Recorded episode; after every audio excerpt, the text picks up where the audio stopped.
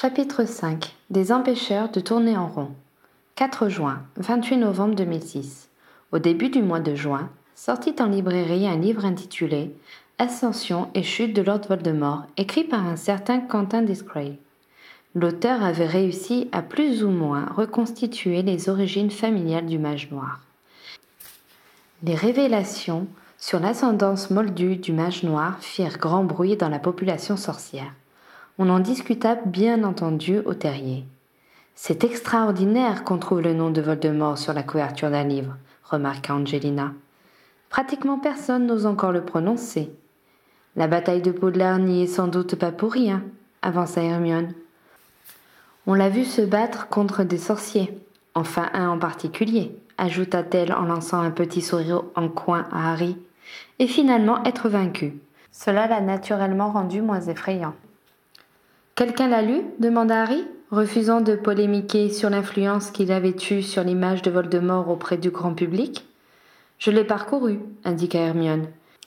Il y a pas mal d'imprécisions, mais l'histoire des parents de Voldemort est assez exacte. Cela dit, cela ne concerne que le premier chapitre. L'essentiel du livre porte sur l'aspect politique, ses premiers recrutements, l'action du ministère à l'époque, sa disparition, son retour et finalement sa mort. D'après ce que j'ai lu dans la Gazette, le nom de tous les mange-morts y est consigné, commenta Andromeda. L'auteur a été très prudent. Il ne met l'accent que sur ceux qui ont été condamnés par le Magel Mago. Pour ceux qui ont été acquittés, il indique simplement qu'ils ont été jugés et que les charges ont été abandonnées. Discret est moins intrépide que Skitter. On ne s'en plaint pas, ironisa Harry. Par contre, continua Hermione, tu ne vas pas aimer ce qu'il dit sur Rogue. Il le classe sans embâche parmi les mange-morts reconnus coupables. Il a même réussi à faire état d'une rumeur selon laquelle ce serait lui qui a tué Dumbledore. Pourtant, j'ai indiqué que les choses n'étaient pas aussi simples quand je suis passé à la radio juste après la guerre, s'exclama Harry, atterré. Ce Discray aurait pu me demander ce que je savais à son sujet. Il t'a contacté il y a six mois, signala Ginny depuis la chaise longue où elle était allongée. Mais tu n'as pas répondu à son hibou. Quoi? Tu es sûr? S'étonna Harry. Oui, son nom me dit quelque chose. Mais je suis sollicité deux fois par mois pour des articles sur la guerre. Je ne savais pas qu'il voulait parler de Rogue, protesta-t-il. Tu lui aurais tout raconté? l'interrogea Ron.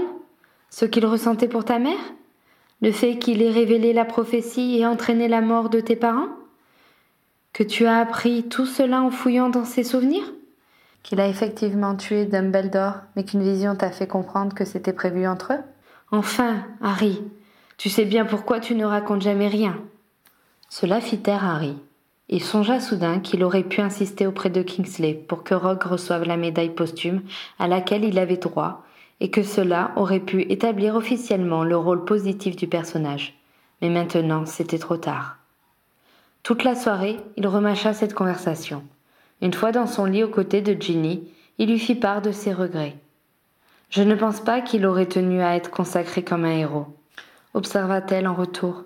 De son vivant, rien dans son attitude ne montrait qu'il se souciait de l'opinion d'autrui. D'ailleurs, il ne t'a aidé que parce que tu étais le survivant, le seul capable de vaincre Voldemort. Il ne t'aimait pas tellement en tant que personne. Sans prendre garde aux gestes de protestation de Harry, elle conclut sa démonstration. Je ne pense pas que tu doives te sentir coupable de ne pas mettre ta réputation en jeu pour réhabiliter la sienne. Même si Harry n'était pas encore complètement convaincu, Ginny avait mis des mots sur ce qu'il ressentait, et cela lui fit du bien. Mais ce n'était pas suffisant. D'accord, il n'aurait peut-être rien voulu venant de ma part, mais moi je sais ce que je lui dois. Je n'ai pas le droit de faire comme si rien ne s'était passé. La physionomie de Ginny se fit mi-attendrie, mi-agacée. Je suppose que si tu n'avais pas ces états d'âme, tu ne serais pas Harry Potter, soupira-t-elle. Bon. J'imagine qu'on n'a plus qu'à trouver un moyen de lui rendre hommage pour que tu puisses enfin te sentir quitte avec sa mémoire.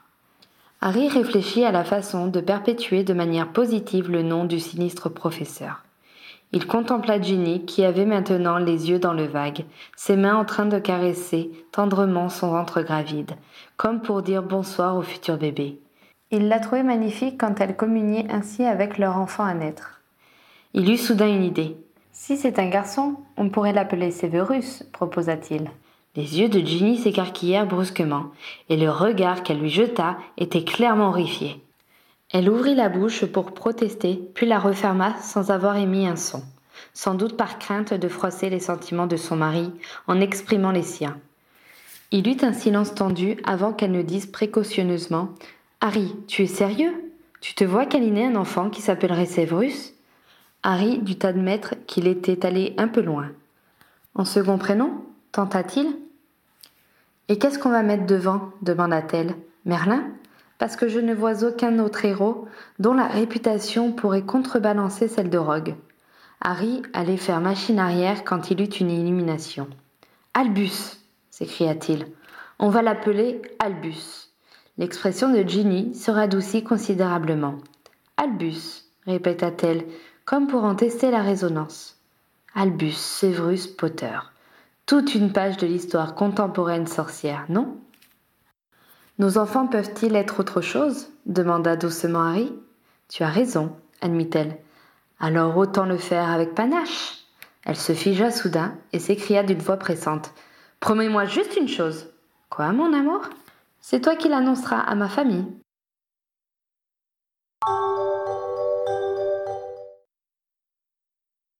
Le 25 juin 2006, le petit Albus Severus Potter naquit à Sainte-Mangouste. Comme il l'avait promis, ce fut Harry qui apprit aux Weasley les prénoms qu'ils avaient choisis pour leur second enfant. Albus, c'est très joli, convint Molly après un moment de flottement. Harry comprit que le second prénom ne serait pas utilisé ni révélé à des par les membres de la famille. Quelques jours plus tard, il eut d'autres soucis. Si James avait été moins demandeur envers sa mère à la fin de la grossesse de celle-ci, son attitude possessive ressurgit avec force quand son petit frère fut amené au square Grimore. Il montra immédiatement qu'il n'appréciait pas de voir le nouveau venu dans les bras de sa mère. Harry et les elfes réussirent à détourner son attention quand Ginny s'occupa du nouveau-né le premier jour de leur retour de l'hôpital, mais le lendemain, en voyant son petit frère au sein au milieu de matinée, James fit une crise de colère d'une telle intensité que, effrayée par l'ampleur de sa réaction, Ginny demandait à sa mère de venir en urgence pour lui demander conseil. Tu veux que je garde ton grand à la maison quelques jours? demanda Molly après avoir pris la mesure de la situation. J'ai peur qu'il croie que nous l'abandonnons au profit d'Albus si nous l'éloignons, déclina Ginny les larmes aux yeux. Et si tu partais vivre chez ta mère quelques jours avec le petit et que je restais ici à m'occuper de James proposa Harry. Tu vois bien que c'est moi qui le veux, fit remarquer Ginny d'une voix désolée. Ils regardèrent le trublion blotti contre sa mère, enfin silencieux. Il avait hurlé sans interruption pendant les trois quarts d'heure qu'avait duré la tétée, bien que Harry, qui l'avait emmené à l'autre bout de la maison, ne l'ait pas quitté. Il avait ensuite mis une demi-heure supplémentaire à se calmer quand Ginny avait confié Albus à son père pour reprendre son aîné contre elle. Par la suite, la situation ne s'arrangea pas. Non seulement James pleurait à gros sanglots quand sa mère prenait le petit dans ses bras, mais quand Albus dormait, son attitude obligeait Ginny à sévir contre lui. En effet, le caractère aventureux de l'enfant le poussait à faire des expériences dangereuses qu'il fallait contenir par des interdictions, ce qui mettait à mal la patience de l'explorateur en herbe. James alternait donc entre désespoir et colère. Trois jours après son retour à la maison, Jenny était de nouveau en larmes. Mais qu'est-ce que j'ai fait pour que cela se passe si mal? demanda-t-elle à sa mère qui était venue pour tenter de l'aider. Je n'aurais pas dû avoir Albus aussitôt, c'est ça? On ne peut jamais savoir à l'avance, lui répondit Molly. Ron a plutôt bien accepté ton arrivée, et c'est vrai qu'il avait des grands frères pour lui montrer l'exemple. Comment ça s'est passé quand Charlie est né? l'interrogea sa fille. Bill avait six mois de plus, c'était donc différent. Il ne faut pas oublier que James est encore un bébé. Que dois-je faire alors? Je ne veux pas le laisser croire que je l'abandonne la moitié du temps et lui crier dessus quand je peux enfin m'occuper de lui. On ne peut pas lui demander à la fois de s'adapter à la nouvelle situation familiale et d'apprendre à gérer les colères inhérentes à son âge, admit Molly. Ça fait un peu trop pour un petit garçon comme lui. Je pense qu'il faut que tu le rassures sur le fait qu'il n'a pas perdu ton amour, mais que tu sois ferme sur le reste. Pour le rassurer, il faudrait que je passe presque tout mon temps avec lui. Qui va s'occuper d'Albus? s'inquiéta Ginny. Déjà, si tu le nourris et que tu le gardes près de toi la nuit, c'est beaucoup. De plus, Tu n'es pas toute seule pour prendre soin de lui, ma chérie. Dans la journée, Miffy peut le bercer et lui nettoyer sa couche. Le soir, Harry lui donnera son bain et le câlinera. N'est-ce pas injuste pour lui? Tout dépend de la façon dont il le prend. Si la situation ne lui convient pas, il le fera savoir, et il sera temps d'appliquer une autre solution. Après tout, je n'ai pas eu tellement plus de disponibilité pour toi entre les jumeaux et Ron, mais tu ne sembles pas t'en porter plus mal. Ginny s'arrangea donc pour s'occuper le plus possible de son aîné pendant ses instants d'éveil et profiter au mieux des moments où il dormait, sieste et nuit, pour prendre Albus près d'elle. Après quelques ajustements, ils parvinrent à trouver une organisation qui semblait pourvoir aux besoins de James et satisfaire le nouveau-né qui s'accommodait de tous les bras affectueux qu'il avait à sa disposition. Sur les conseils d'Hermione, qui était à la pointe des théories moldues sur l'éducation, elle verbalisa pour James les sentiments qu'il ressentait et lui réaffirma à quel point il était aimé de ses parents. Elle utilisa aussi cette méthode pour l'aider à comprendre et surmonter le déplaisir causé par les multiples interdictions qui canalisaient sa découverte du monde. Ginny expliqua également la situation à Albus pour lui assurer que ce n'était pas par indifférence qu'elle ne s'occupait pas de lui autant qu'elle l'aurait voulu. Cependant, la jeune mère se sentait coupable envers son nouveau-né, et le premier mois fut difficile pour tout le monde. Ensuite, James toléra mieux la présence de son frère, ce qui permit à ses parents de souffler un peu.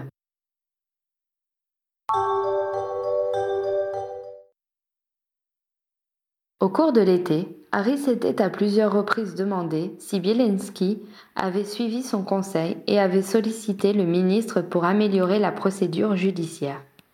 Il l'avait plusieurs fois croisé dans les couloirs du ministère aux alentours des salles de jugement du Magel Magot, mais n'avait échangé avec lui qu'un vaccine de tête relativement froid. Hermione, de son côté, attendait toujours le bon vouloir du département des mystères, qui ne semblait pas pressé de lancer le protocole d'essai. La jeune femme ne pouvait donc que ronger son frein. Harry eut cependant des sujets de satisfaction. Ses propres efforts pour faire évoluer leur manière de travailler avaient porté leurs fruits.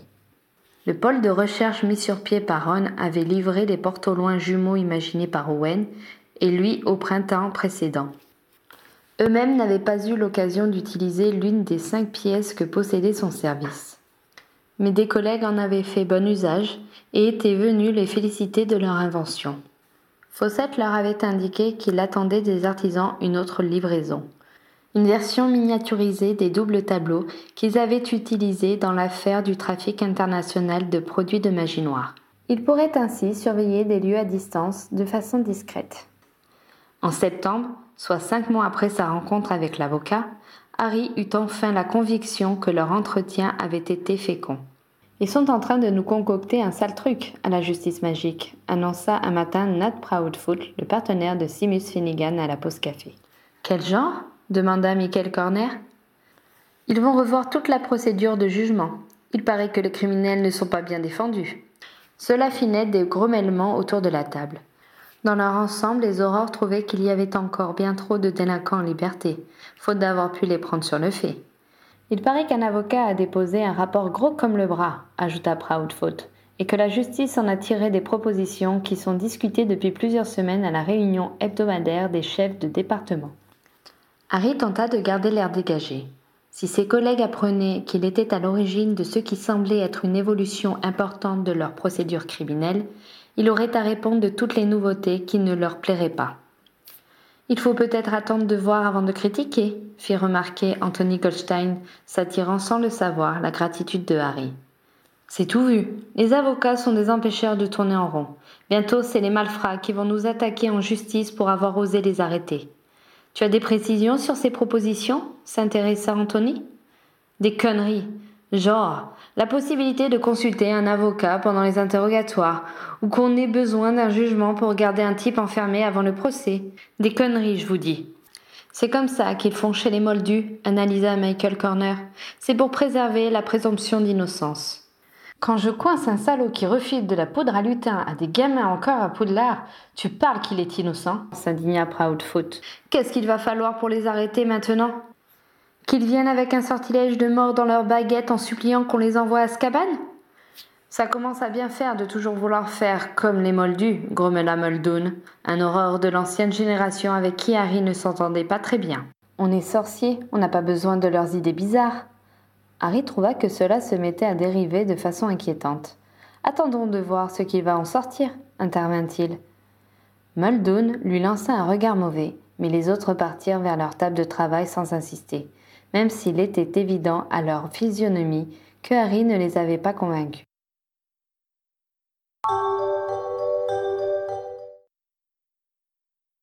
Deux semaines plus tard, rien d'autre n'avait filtré sur le sujet.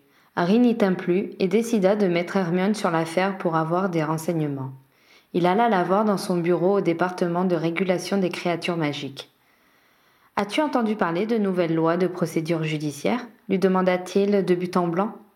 Oui, Suzanne m'en a touché un mot. Vous en discutez déjà au bureau des aurores?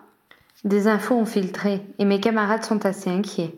Harry, commença Hermione avec la voix qu'elle prenait pour convaincre ceux qui ne comprenaient pas ses combats. Le ministère n'a pas pour intention de vous empêcher d'arrêter les malfaiteurs. Le but principal de la réforme est de rendre le pouvoir judiciaire indépendant et de consacrer la présomption d'innocence. Avec les nouvelles règles, on ne pourra plus envoyer les personnes à Azkaban sans jugement comme cela a été le cas avec Sirius. Tu vois? Au début de sa tirade, Harry avait levé les mains pour endiguer le flot.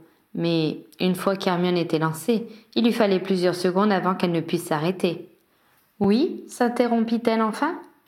J'en ai déjà parlé avec Bilinski, expliqua-t-il avant de résumer sa rencontre avec l'avocat. Quand il eut terminé, Hermione déclara Harry, c'est une des meilleures actions que tu aies faites de ta vie. N'exagérons rien. Je n'ai pas du tout participé à la rédaction des propositions. Mais il n'aurait pas pensé nous les soumettre si tu n'y avais pas incité. Le ministère a fonctionné tellement longtemps sur un système de machination et de clientélisme que les honnêtes citoyens sont persuadés que leurs idées ne seront jamais prises en compte s'ils n'offrent rien en échange.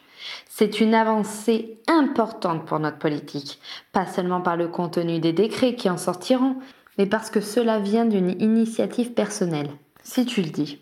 Alors, qu'est-ce que vont changer ces fameux décrets? C'est encore en discussion, lui indiqua son ami. Ce genre de règles ne s'édicte pas en cinq minutes, et il faudra plusieurs réunions avant que tout le monde tombe d'accord. Si tu veux en savoir plus, demande à Suzanne Bones. C'est elle qui sert de secrétaire aux séances. Elle pourra te donner tous les détails. Harry suivit les conseils de son ami et alla frapper au bureau de Suzanne qui se trouvait au même étage que les aurores, dans l'aile réservée au secrétariat du Magel Magot. Elle l'accueillit avec chaleur et lui servit une tasse de thé. Je peux faire quelque chose pour toi, Harry? offrit-elle. J'aimerais savoir où en est la série des décrets sur la procédure judiciaire, exprima-t-il. Elle le regarda quelques instants sans mot dire avant d'exposer. C'est encore en cours de discussion, et nous n'avons pas envie qu'il y ait trop de bruit de couloir à ce sujet. Nous sommes conscients que beaucoup de personnes y seront opposées, et nous préférerions avoir un projet bien ficelé avant de mettre le sujet sur la place publique. On en parle déjà au bureau des aurores, lui indiqua-t-il. Et ce n'est pas pour faire courir des rumeurs que je te demande ça. C'est une question qui m'intéresse beaucoup. C'est vrai que tu sembles t'y connaître en procédure moldue, admit-elle en montrant qu'elle n'avait pas oublié le rôle de Harry dans l'affaire Grimstone. Mais cela dépasse les seules règles de procédure. Je sais aussi que c'est Bielinski qui vous a envoyé un rapport, et je n'ai pas l'intention de le révéler à mes collègues, qui lui en veulent assez comme ça. Et toi, tu es d'accord avec lui le questionna Suzanne? J'ai discuté avec lui, et il a su me convaincre qu'on poursuivait le même but chacun à notre manière, et que nos professions étaient complémentaires. Suzanne, je ne ferai rien qui mettrait en péril les réformes que vous prévoyez, affirma-t-il avec force. Elle le considéra un moment, puis se décida. D'accord. Je vais t'indiquer les grandes lignes, mais je compte sur toi pour ne pas en parler autour de toi tant que nous ne communiquons pas sur le sujet. Promis, fit Harry. Bien. Sais-tu quels sont les trois grands pouvoirs politiques? Les pouvoirs? répéta Harry ce qui constitue le pouvoir d'un État, précisa Suzanne. Des théoriciens moldus en ont identifié trois. Pour commencer, il y a l'exécutif, c'est le gouvernement, souvent composé d'un chef d'État et d'une équipe de ministres. Ce sont eux qui déterminent la politique générale du pays et commandent aux armées. Ensuite, il y a le législatif, c'est l'organe qui édicte les lois. Enfin, il y a le judiciaire, ceux qui appliquent les lois et tranchent les litiges. Ah oui, j'ai déjà entendu ça, se souvint Harry. Au XVIIIe siècle, en Europe, des philosophes ont assuré que les pays, pour être démocratiques, devaient assurer la séparation de ces trois pouvoirs et la possibilité pour chacun d'entre eux de contrôler les deux autres. Cette idée est à la base de la plupart des gouvernements occidentaux moldus, mais pas sorciers. Ça dépend où. Aux États-Unis, ils sont plus proches du système moldu que nous. Nous-mêmes y adhérons davantage que beaucoup d'autres pays. Nous avons cependant des progrès à faire, et c'est ce qui est en discussion aujourd'hui. Dans les bruits de couloir, on parle plutôt de droit de la défense, commenta Harry. Ce n'est que le second volet, dit Suzanne. On n'a pas encore discuté de ça. Et cette histoire de pouvoir, en quoi cela consiste demanda Harry. C'est ce que nous sommes en train de définir. Pour commencer, nous envisageons de rendre le système judiciaire beaucoup plus indépendant de l'exécutif. Tu te souviens de ton audition au début de notre cinquième année? Comment l'oublier? Il parlait de casser ma baguette et de m'expulser de Poudlard? Justement, tu as sans doute remarqué que c'était le ministre Fudge lui-même qui menait les débats. Oui, il m'en voulait d'avoir révélé le retour de Voldemort. Précisément. Normalement, cela aurait dû être ma tante, en tant que présidente du Magen Mago, qui devait attribuer ton affaire à un juge. Mais le ministre a non seulement exigé une assemblée plénière, mais s'est aussi imposé pour prendre la direction des débats en utilisant le privilège du représentant du ministre. Désormais, cette procédure sera impossible. Suzanne paraissait particulièrement satisfaite de cette évolution. Harry se souvint que Mrs. Bones avait fait partie des premières victimes de la guerre. Elle avait payé au prix fort sa fidélité à Dumbledore et à lui-même. Et il subodora que la mesure devait représenter pour Suzanne un hommage à sa tante. C'est une bonne chose, approuva-t-il tout haut. Par ailleurs, le ministre ne pourra plus condamner quelqu'un sans procès, comme il en avait la possibilité en cas de force majeure. Aucune peine ne pourra être prononcée sans la décision d'un juge dans le cadre d'un procès contradictoire. Harry songea à la condamnation de Sirius au baiser du détraqueur par Fudge lors de sa troisième année, puis, l'année suivante, celle de Croupton Junior. Cela avait contraint Sirius à la clandestinité, alors qu'un procès en bonne et due forme aurait pu le réhabiliter et empêcher Croupton de témoigner du retour de Voldemort. Harry ne pouvait qu'approuver cette réforme. Donc je résume, continuait Suzanne. Désormais, le judiciaire ne souffrira plus d'ingérence dans ses fonctions de jugement de la part de l'exécutif. On parle même de faire se tenir les procès dans un autre bâtiment pour symboliser cette indépendance. Harry hocha la tête impressionné. Par contre, il y aura peu de changements pour le droit civil, continua Suzanne. Les contrats, tout ce qui est lié à la propriété et la responsabilité des personnes resteront régis par les règles élaborées par la jurisprudence. Tout le monde semble satisfait du système, alors il n'y a pas d'urgence à le modifier. Le ministère ne peut intervenir dans les procès civils, se souvint Harry. Cela rend les interventions politiques moins aisées. Précisément, ce qui ne va pas changer non plus, c'est la façon dont nos lois sont élaborées. Tu sais comment ça se passe Oui, j'ai appris ça avec ma formation d'Aurore, les précédents et les décrets. En effet, une part non négligeable de la législation applicable chez les sorciers découlait des coutumes sorcières établies du temps où il n'y avait pas de gouvernement centralisé, et que chaque clan élaborait son système de droit primitif. En cas de litige, ces coutumes étaient invoquées devant les juges qui tranchaient les différends en les interprétant pour qu'ils s'adaptent au cas qui leur était soumis. Une fois qu'une telle décision était prise, elle s'imposait aux autres juges dans toutes les affaires strictement semblables. C'est ce qu'on appelait la règle des précédents. Cela avait permis au Magen Mago de créer une grande partie du droit. Les jugements s'attachaient donc à évaluer si le cas à arbitrer était semblable ou non à celui qui avait fondé les précédents invoqués par les parties. Si le juge concluait que la situation était inédite, il pouvait alors trancher selon ses convictions et les coutumes et ainsi créer un nouveau précédent. C'est ainsi que le droit évoluait et que des revirements de jurisprudence étaient possibles. Cette méthode avait l'avantage d'être très pragmatique et de considérer au cas par cas chaque affaire. Cependant, le droit qui en découlait était très compliqué, manquait d'unité et était très incomplet. C'est là qu'intervenaient les décrets du ministère. Ils avaient vocation à simplifier et compléter la jurisprudence. Les plus importants étaient signés par le ministre de la magie lui-même, et les autres se contentaient du paraphe des chefs de département. Avec le renforcement de l'autorité du ministère, ces décrets étaient même venus contredire des précédents et constituaient désormais une source de droit incontournable. Avec le temps, il avait été établi que le droit civil et les règles de procédure étaient du domaine de la jurisprudence du Magel Mago, tandis que les lois pénales émanaient du ministère. Il y a une troisième source de droit, compléta Suzanne, les décisions des divers conseils des guildes. Mais c'est moins important, non? Oui et non.